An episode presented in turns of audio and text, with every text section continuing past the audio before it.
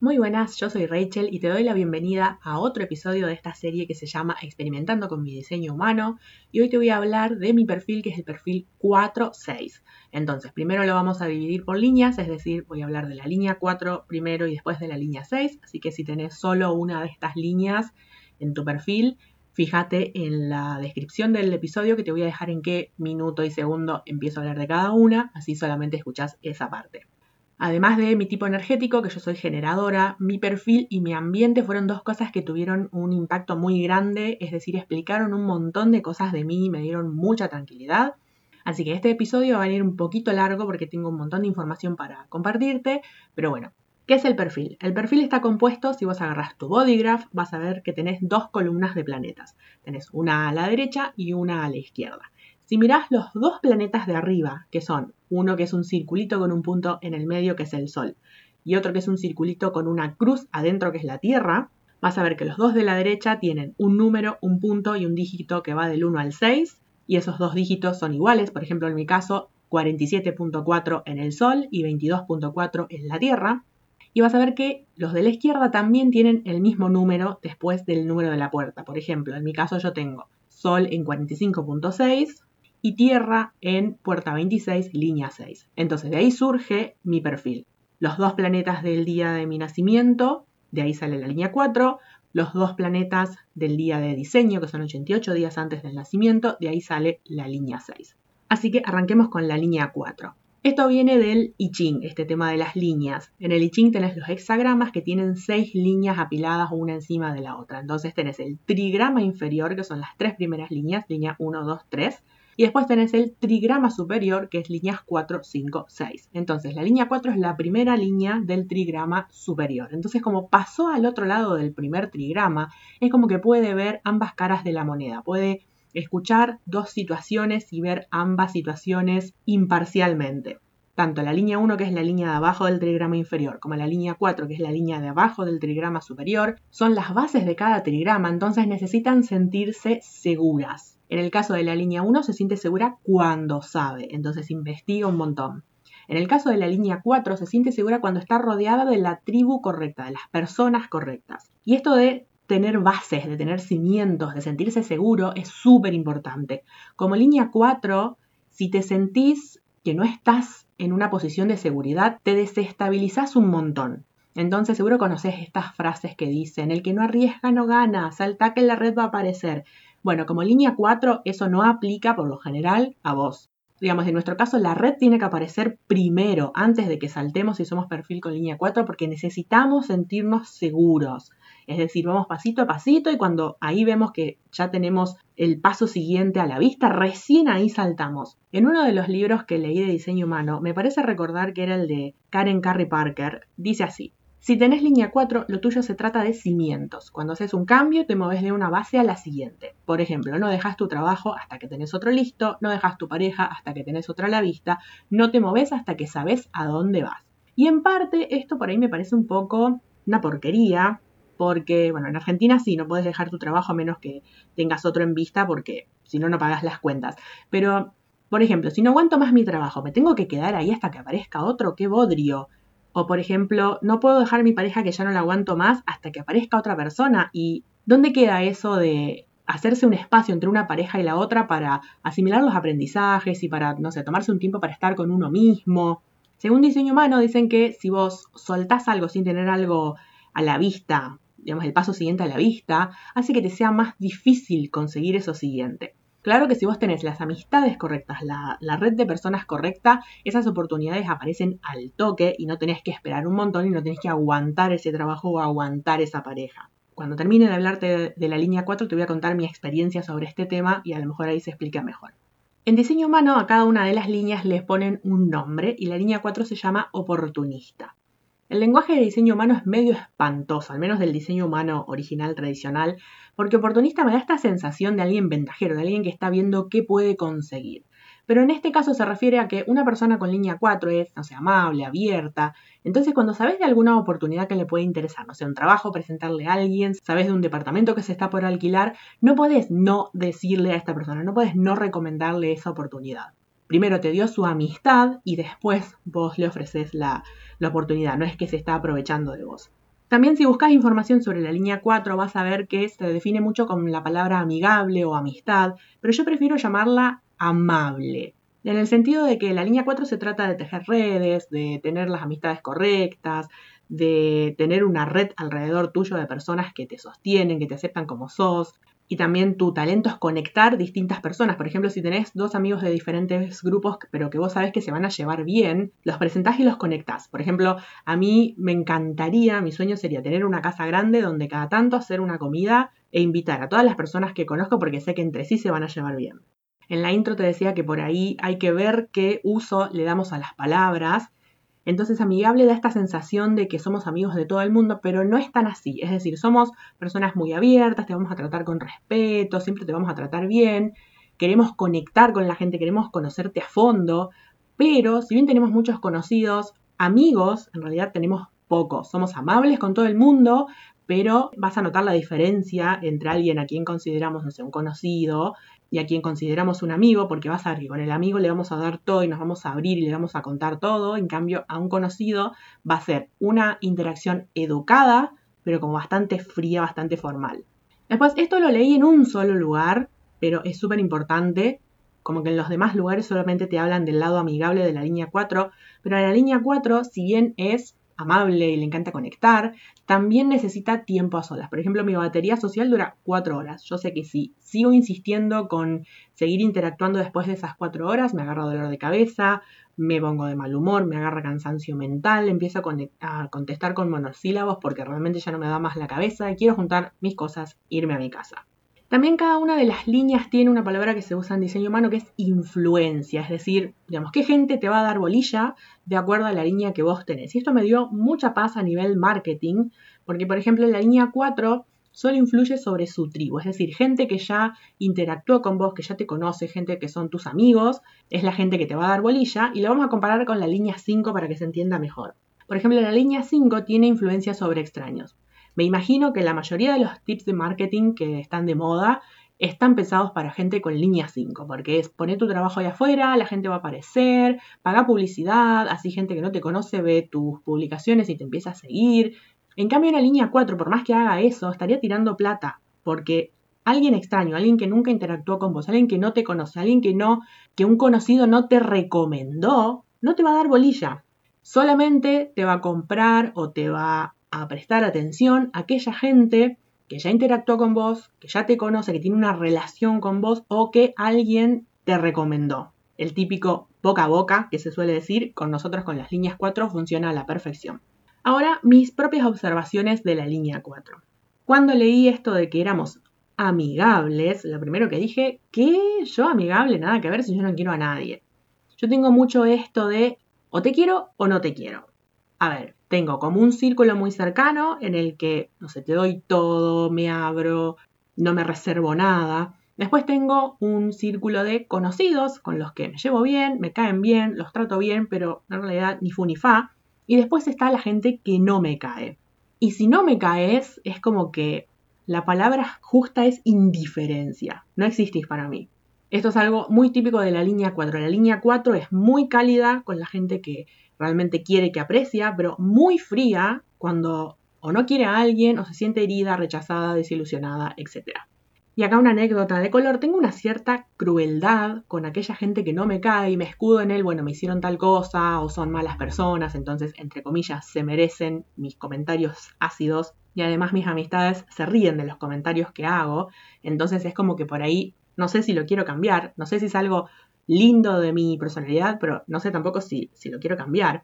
Entonces, por ejemplo, tenía una amiga en mi primer trabajo, que después, bueno, me hizo unas cuantas y nos dejamos de hablar, y mientras éramos amigas jamás se me ocurrió hacer ningún comentario sobre su cara, pero una vez que nos peleamos al tiempo, es como que uno ciertas características de su cara y le puse un sobrenombre. Entonces, imagínatela Tenía rostro cuadrado, tenía las marquitas de la varicela en la cara, se teñía de rubio y tenía los dos dientes de adelante que eran flacos, largos y tirados para adelante. Entonces a partir de, ese momento pasó a ser Bob Esponja. Ya te imaginas a qué me refiero con crueldad con la gente que no quiero. También somos así medio como un poquito intensos en el sentido de que necesitamos vernos a través de los ojos de los demás. Queremos saber qué pensás de nosotros, cómo nos ves, en qué ves que somos buenos, qué te parece tal cosa de nosotros. O sea, queremos necesitamos como que nos reflejes en palabras, es como que somos bastante inseguros en ese sentido de nos cuesta vernos a nosotros mismos, entonces necesitamos que vos nos cuentes qué es lo que ves de nosotros. Después, el gran miedo de la línea 4 es a ser rechazada, entonces muchas veces te rechaza antes de que vos la rechaces. Esto a veces puede pasar que te dejamos de hablar o si por ahí hubo una distancia por cosas de la vida, no sé, cada uno está con sus mambos, entonces, no sé, hace un tiempo que no nos juntamos, que no nos vemos, que no nos llamamos, etc. Entonces, pasa un tiempo y la línea 4 es como que da por sentado que, bueno, si no hubo contacto, esa amistad se terminó. Y vos dirías, bueno, pero podés mandarle un mensaje a esa persona y ver si todavía decirle, che, me acordé de vos, que es de tu vida. Pero recordá que el gran miedo de la línea 4 es hacer rechazada. Es algo medio raro lo que te voy a decir, pero es como que si nos vemos seguido tenemos tu energía en nuestro sistema. Pero si pasa un tiempo que ya no nos vemos, es como que esa energía tuya en nuestro sistema va disminuyendo hasta que desaparece. Y cuando ya no sentimos más tu energía, es como que damos por sentado que esa amistad ya no debe ir más, como que si te mandamos un mensaje te estamos molestando. Pero bueno, en el caso de que por alguna razón te dejemos de hablar, a ver, nos vamos a acordar siempre de vos, vamos a preguntarnos cada tanto qué estará haciendo tal persona que hace tanto que no la veo, pero no vamos a retomar el contacto.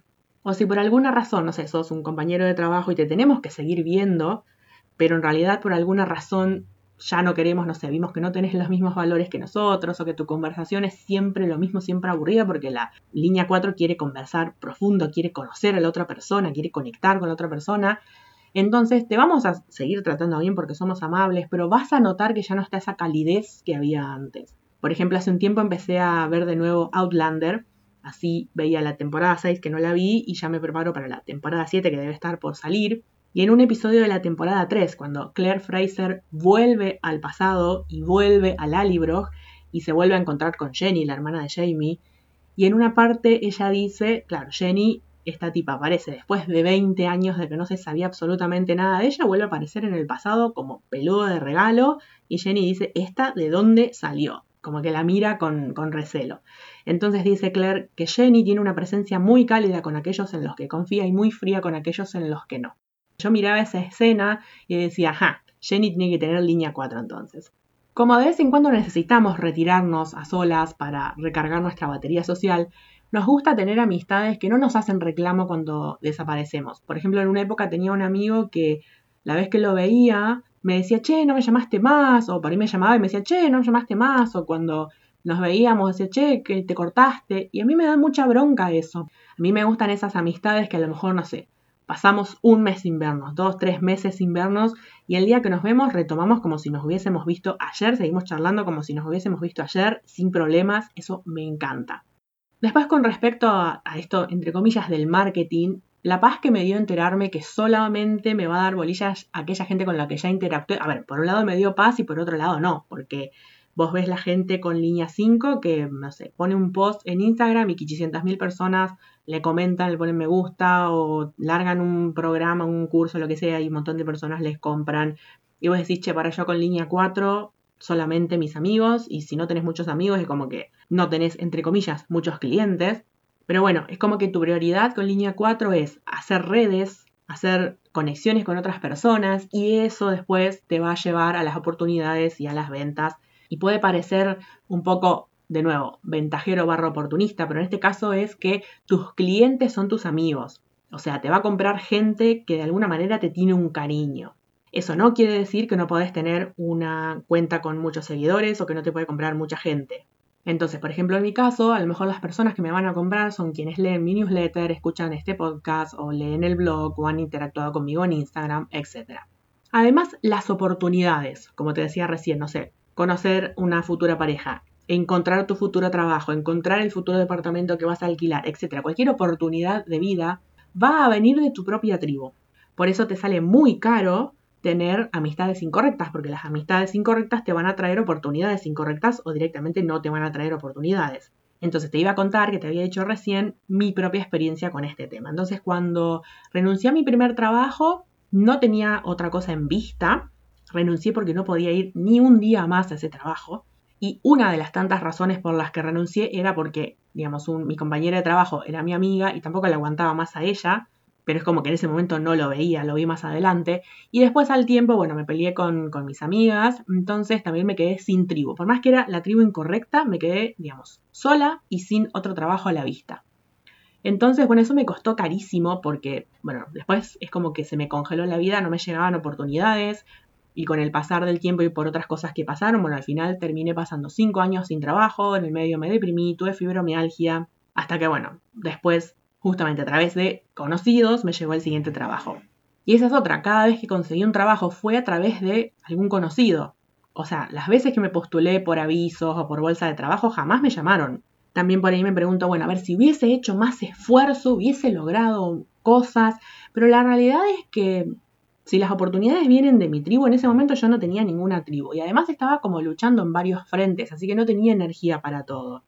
Y también Siento que en esa época, como yo soy generadora, es como que mi sacro, vamos a suponer que el sacro es como un motorcito que gira, es como que en ese momento ese motorcito se paró y dejó de girar y en ese momento nada me apasionaba, no tenía energía y me llevó años recuperar y volver a, digamos, como agarrar el ritmo y desde ahí nunca volví a tener energía. O a lo mejor es que de más joven, de más joven, a ver, tengo 36 en este momento, pero no sé, a los 20, 21, 22, a lo mejor en esa época no es que tenía energía, sino que no escuchaba mi cuerpo, entonces le seguía exigiendo a pesar de que ya no tenía más energía.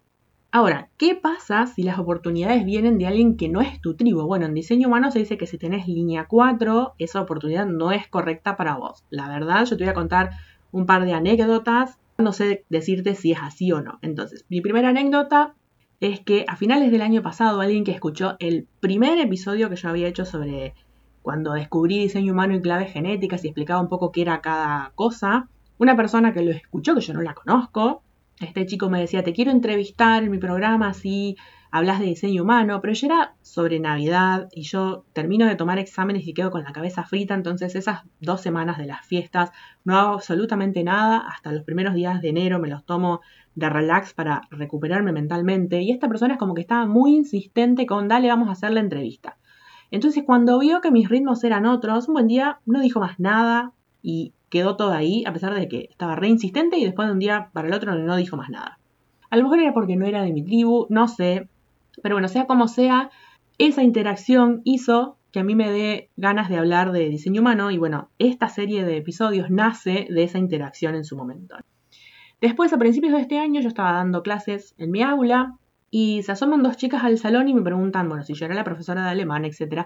La cuestión que una de estas chicas era de México, que estaba de visita en lo de la otra chica que vive en la ciudad donde yo trabajo, y había visto el año anterior un post de Facebook donde yo había, con unas compañeras de trabajo, habíamos empezado un instituto online de idiomas y yo había, bueno, publicado la, la lista de cursos y quería que yo le dé clases de alemán a la hija.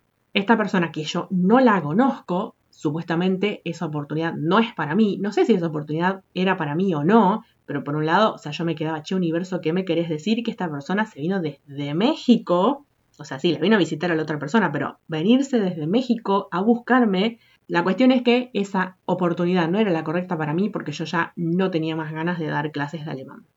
Otra cosa que tiene que ver con la línea 4 y además en mi diseño hay varias puertas, esos numeritos que ves a lo largo de los centros, que también es como que tienen este mismo significado. Esto pasa mucho, que hay cosas que se hacen eco, lo mismo pasa, por ejemplo, en la astrología. Por ejemplo, tengo, no sé, ascendente Pisces y tengo Neptuno en casa 10, que es una casa fuerte de la carta natal, entonces como que es, decir lo mismo.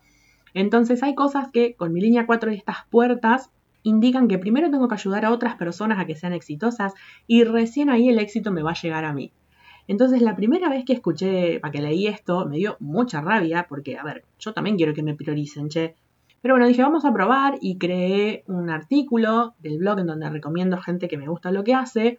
Y eh, a principios de este año empecé una serie de entrevistas, que bueno, después me gustaría seguirlas, pero ya vamos a ver qué, qué hacemos. Que te voy a dejar los links tanto del artículo como de la serie de entrevistas acá en la descripción del episodio, así podés ir a dar una vuelta.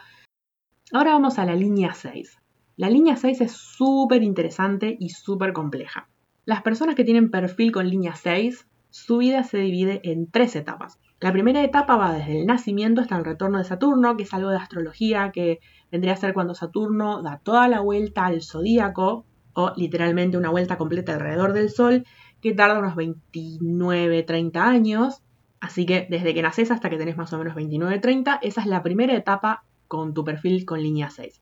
En esos primeros años de tu vida, por más que vos naciste con línea 6, vas a funcionar como si fueses una línea 3. ¿Y qué es la línea 3? Bueno, la línea 3 se trata de ir experimentando, ir viendo qué funciona y qué no. Esto te puede tranquilizar un montón porque en esta sociedad exitista en la que vivimos pareciera que vos vas de fracaso en fracaso, pero en realidad no. Es como que vas descartando aquello que no funciona para decirnos a los demás, che, no hagan esto que esto no funciona. En nuestra primera etapa como línea 6 funcionamos así, solo que en realidad somos línea 6, no somos línea 3. Entonces no tenemos la resiliencia que tiene una línea 3. Es decir, alguien con línea 3 prueba algo, ve que no funciona y pasa lo siguiente como si nada. Alguien con línea 6 es como que te sentís requete cascoteado.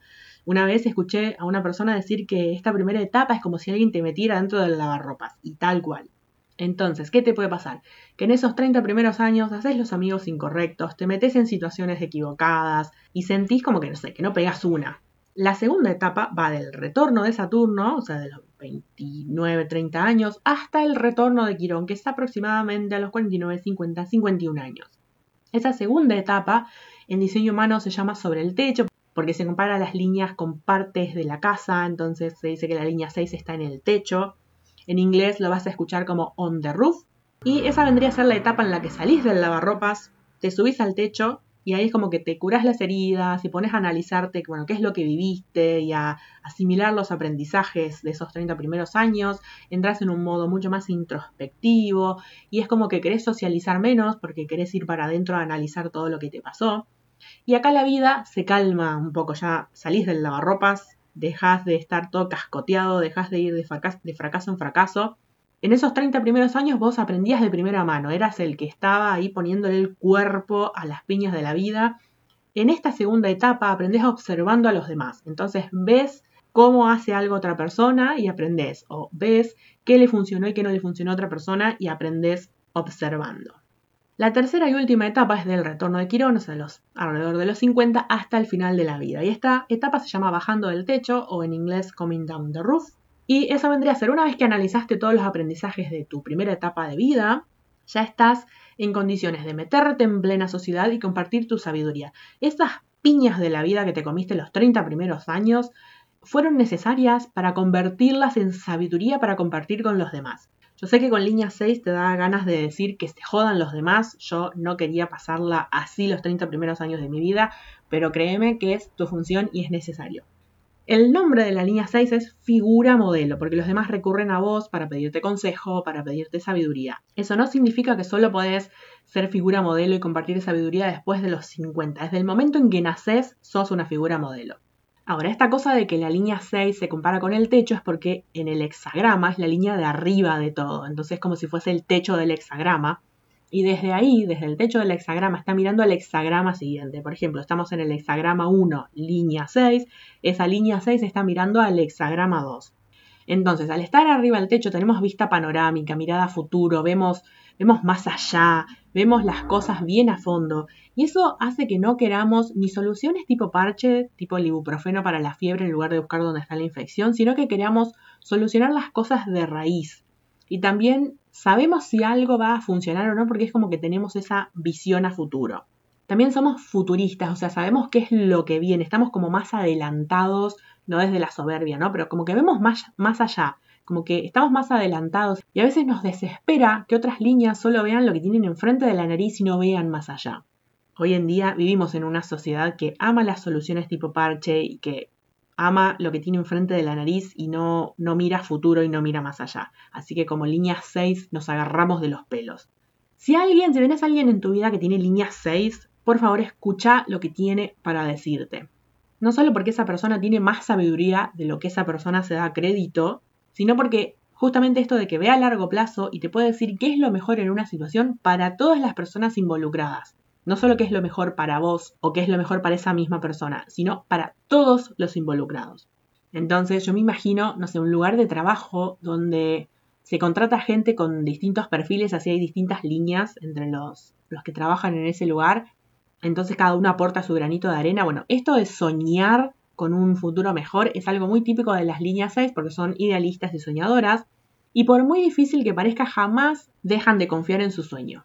Las líneas 6 es como que no son muy de socializar, como que se agotan si socializan mucho y necesitan mucho tiempo a solas, pero además prefieren quedarse como afuera del grupo en un rincón observando, así después pueden decirle al grupo qué es lo que ven. El ejemplo, digamos, el arquetipo que se me ocurrió es el de la bruja que vive en el bosque y que solo socializa cuando alguien necesita, no sé, una poción o alguna medicina. Yo gustosa estaría viviendo en una cabañita en el medio de la naturaleza con mi huerta y mis flores y mis árboles, con buen wifi por supuesto, y que cada tanto me visiten mis amigos y les convide con mermeladas y conservas caseras que haga con mi propia producción y después cada uno se va a su casa. Y por último, si bien sabes más de lo que crees con línea 6, esto es posta, pero no es que tenés que andar diciéndoles a los demás, che, miren que soy una figura modelo, me tienen que pedir sabiduría. No, solamente por ser vos mismo, por ser una persona auténtica, los demás te van a ver como una figura modelo. Y además, quienes realmente resuenan con vos van a ser capaces de ver tu, tu sabiduría. Así que vamos a mis observaciones de la línea 6. Bueno, con esto de las tres etapas, en este momento, como tengo 36, estoy en la segunda etapa. Y la verdad que los primeros, o sea, hasta mis 28, la pasé como el orto. Es como que casi no tengo recuerdos lindos de esa etapa.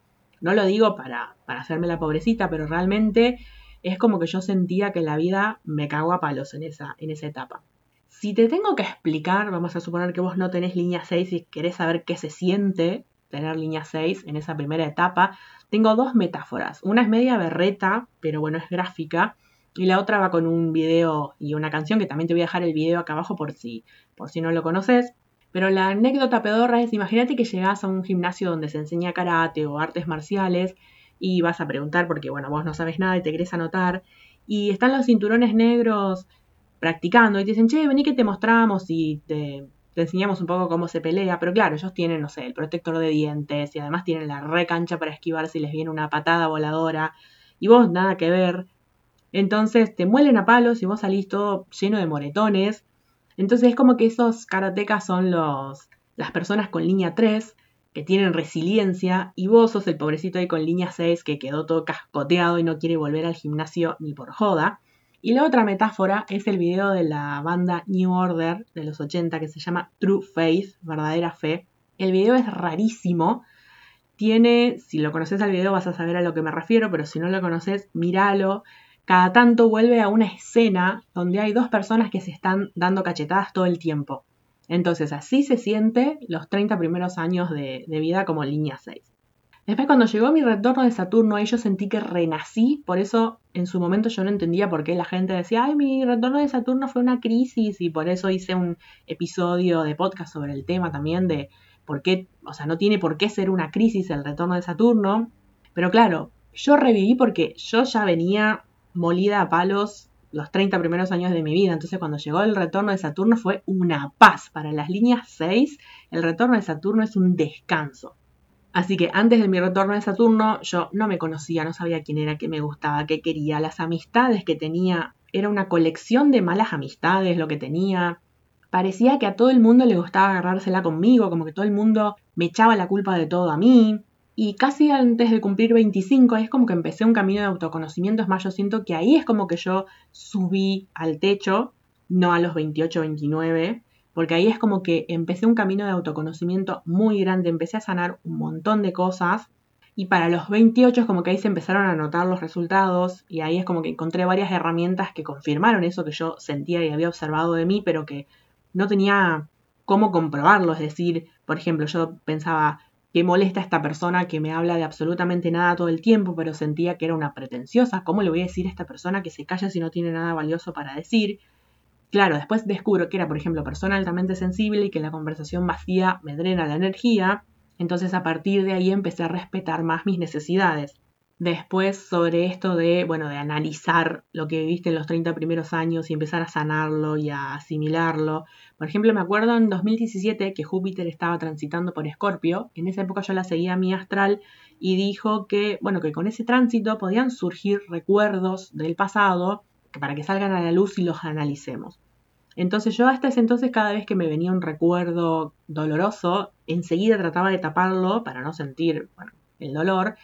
Y cuando escuché esto de mi astral dije, bueno, a ver qué mensaje me viene a traer eso. y recordé un montón de cosas de mi infancia que las fui trabajando, las fui sintiendo y las fui procesando. Y algo muy importante, si vos tenés perfil con línea 6 y sentís que estás llegando tarde a la fiesta, o sea, como que estás quedándote atrás, como que los demás han logrado cosas que vos no, como que, no sé, que vos todavía no podés lograr cosas que gente de tu edad sí. Primero, obviamente que los demás lograron más que vos porque no tuvieron que pasar por el lavarropas como vos en los 30 primeros años. Pero segundo, estás en el lugar que tenés que estar. Por más que te desesperes y quieras estar más, más avanzado en el, en el camino. Yo recién en esta segunda etapa, una vez pasada, o sea, una vez que subí al techo, como se dice en diseño humano, recién ahí empecé a sentar bases y empecé a tener como un poquito más de estabilidad y empecé, por ejemplo, tengo un trabajo eh, ya desde hace algunos años bastante estable, aunque me estoy cansando de ese trabajo. Encontré amistades en mi misma frecuencia de onda. Empecé a crear este espacio con, con los podcasts y la newsletter, el blog, Instagram y todo eso.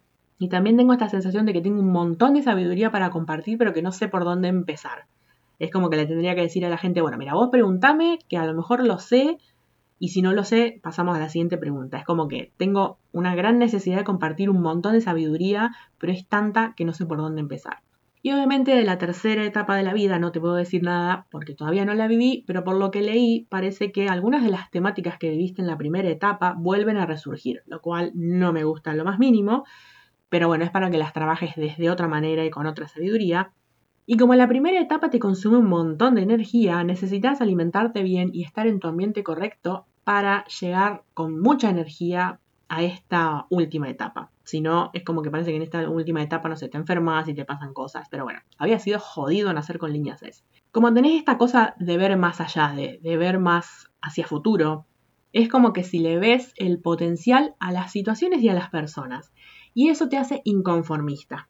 Y además sos idealista y soñador, entonces es una combinación interesante. Entonces, por ejemplo, sabes que te podrías buscar un trabajo para pagarte las cuentas, pero no querés renunciar al sueño de dedicarte a un trabajo que te gusta y no querés agarrar un trabajo que no te gusta o que no se adapta a tus ritmos o que no se adapta a tus niveles de energía. A lo mejor la estás pasando económicamente mal, pero no querés renunciar a tu sueño. Tampoco, por ejemplo, te bancas una silla incómoda o un lugar estéticamente feo, porque vos sabés que a lo mejor la silla puede estar diseñada mejor y ser más cómoda, o el lugar puede estar diseñado y ser más lindo, entonces no te aguantás algo feo o algo incómodo. Por ejemplo, en mi trabajo tenemos esas típicas sillas de escuela y para mí son súper incómodas, o sea, el respaldar es muy bajo y se me clava en la espalda, entonces si tengo que estar muchas horas sentada termino con un dolor de espalda terrible. Esto tomalo con pinzas porque a lo mejor estoy desvariando, pero yo siento que el cuerpo de las personas con línea 6 es muy sensible y que la medicina tradicional y la psicología tradicional, esa de sentarte en un diván y hablar, como que no se ajustan a nosotros, como que la medicina tradicional nos parece muy bruta, la única diferencia que tiene con la medieval es que ahora existe anestesia y antibióticos, y la psicología más de hablar tipo psicoanálisis es como que se queda muy en la mente racional y no va a lo subconsciente, a lo somático. A lo mejor necesitamos algo tipo más hipnosis y como que queremos ir más profundo a la hora de solucionar un problema. Por ejemplo, me acuerdo cuando iba a terapia de biodescodificación y la terapeuta me decía que repitiera ciertas palabras, ciertas frases, que eso iba a hacer que reprogramara mi mente. Y yo sentía que mi mente se cagaba de risa de lo que yo decía. Entonces cuando le comento que quería ir más profundo, ella me salió con yo no puedo hacer el trabajo por vos, cuando en realidad yo le estaba diciendo que quería ir más profundo, no que no quería hacer el trabajo. Entonces muchas veces nos cuesta encontrar médicos, psicólogos, terapeutas que se ajusten a lo que nosotros necesitamos porque nosotros queremos ir profundo y no todo el mundo está preparado para acompañarnos en ese proceso. Lo mismo a la hora de no tener un trabajo que nos gusta, obviamente a todo el mundo le hace mal, pero yo siento que como nuestro cuerpo es súper sensible, nos hace más mal todavía. Entonces, no sé, decime vos qué pensás de esto. Ahora vamos a analizar ambas líneas en conjunto. Los perfiles se dividen en perfiles con destino personal y con destino transpersonal. Si te lo tengo que explicar con mis palabras, te voy a decir que el destino personal es como que aprendes observando adentro tuyo y el destino transpersonal aprendes observando a los demás. No sé si es exactamente así, pero bueno, es como yo lo entiendo y como, como te lo puedo explicar más fácil. Un destino personal es aquel que el número del perfil, el primer número, vas a ver que son siempre dos números. El número de adelante es menor al segundo número. Por ejemplo, perfil 1-3. Y un perfil transpersonal es aquel que el número de adelante es más grande que el número de atrás. Por ejemplo, 5-1. Ahora, perfil 4-6 tiene el número de adelante más chico, pero es transpersonal. Es, es como una paradoja el perfil 4-6. Es personal, pero a la vez es transpersonal. Y además, la línea 4 quiere socializar, pero la línea 6 quiere estar en su mundo, no quiere socializar, se, se agota socializando entonces es esta paradoja de quiero que me inviten pero no quiero ir. Además, como la línea 4 busca bases, pareciera como que a las líneas 4 no les gusta cambiar, pero la línea, o sea, el perfil 4-6, como la línea 4 esta pasó por la primera etapa de la línea 6 en el lavarropas, se acostumbró al cambio y se adaptó al cambio y le gusta. Entonces, con esto de que la línea 4 es amistosa, pero la línea 6 no tanto, esto de querer conectar, pero a la vez no, en el artículo de blog, que es el equivalente a este episodio de podcast, te comparto tres memes que pero representan tal cual esta dinámica. Y ahora una canción que te recomiendo para este perfil 46 es una canción de los 90 que se llama Up on the Roof y la banda, el dueto que hacía esta canción es Robson and Jerome. Jerome lo, seguro que lo conoces si viste Juego de Tronos, es el actor que hacía de Bron, Jerome Flynn. Y no sé si viste Grantchester o conoces a Robson Green, es el otro, la otra parte de este dueto. Y la letra dice que cuando el ruido de la vida y del mundo lo cansa, lo agota, él se sube al techo porque ahí está en paz y la invita a su chica a que suba al techo porque ahí hay lugar para dos y puedan ver las estrellas. Así que, bueno, contame qué te pareció este episodio, si tenés alguna de estas dos líneas, cómo las experimentás. Recomendale este episodio a tus amigos, tus conocidos, porque justamente como soy línea 4, esa es mi manera de llegar a más personas y cuando sos también línea 6 y sos un poquito antisocial y no tenés demasiados amigos, es como que te cuesta más llegar a otra gente, a gente nueva. Así que recomendá este episodio o el artículo de blog correspondiente a este episodio. Todos los episodios van a quedar guardados en una playlist que te voy a dejar también el link acá en la descripción del episodio. Y bueno, eso es todo por hoy, que ya quedó suficientemente largo. Nos reencontramos en el próximo episodio de esta serie que va a ser ambiente, y ahí te voy a hablar de mi ambiente que es cavernas. Y bueno, si llega a salir otro episodio antes de otro tema, nos reencontraremos ahí.